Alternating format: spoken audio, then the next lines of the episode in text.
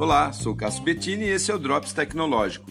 Pesquisadores da Universidade de Seul, na Coreia do Sul, desenvolveram um robô camaleão. Sim, mais uma vez o homem busca inspiração na natureza para criar suas traquitanas e equipamentos. A chamada biomimética, bio que vem de vida e mimética que vem de imitação, mímica.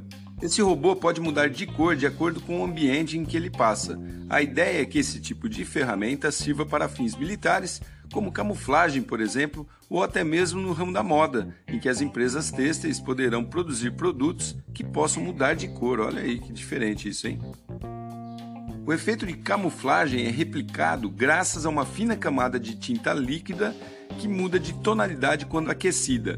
Quando as partículas presentes na tinta se agrupam em estruturas helicoidais, elas podem refletir uma cor específica conforme o comprimento da onda.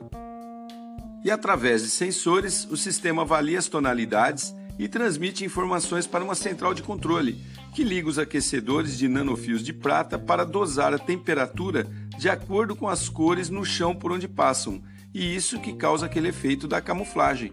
Quem diria, hein? Parece que a tal capa invisível está prestes a se tornar realidade e a garotada vai curtir muito. Quem sabe a gente veja isso até em lojas de brinquedos. Sou o Cássio Bettini, compartilhando temas sobre tecnologia, inovação e comportamento. Até a próxima!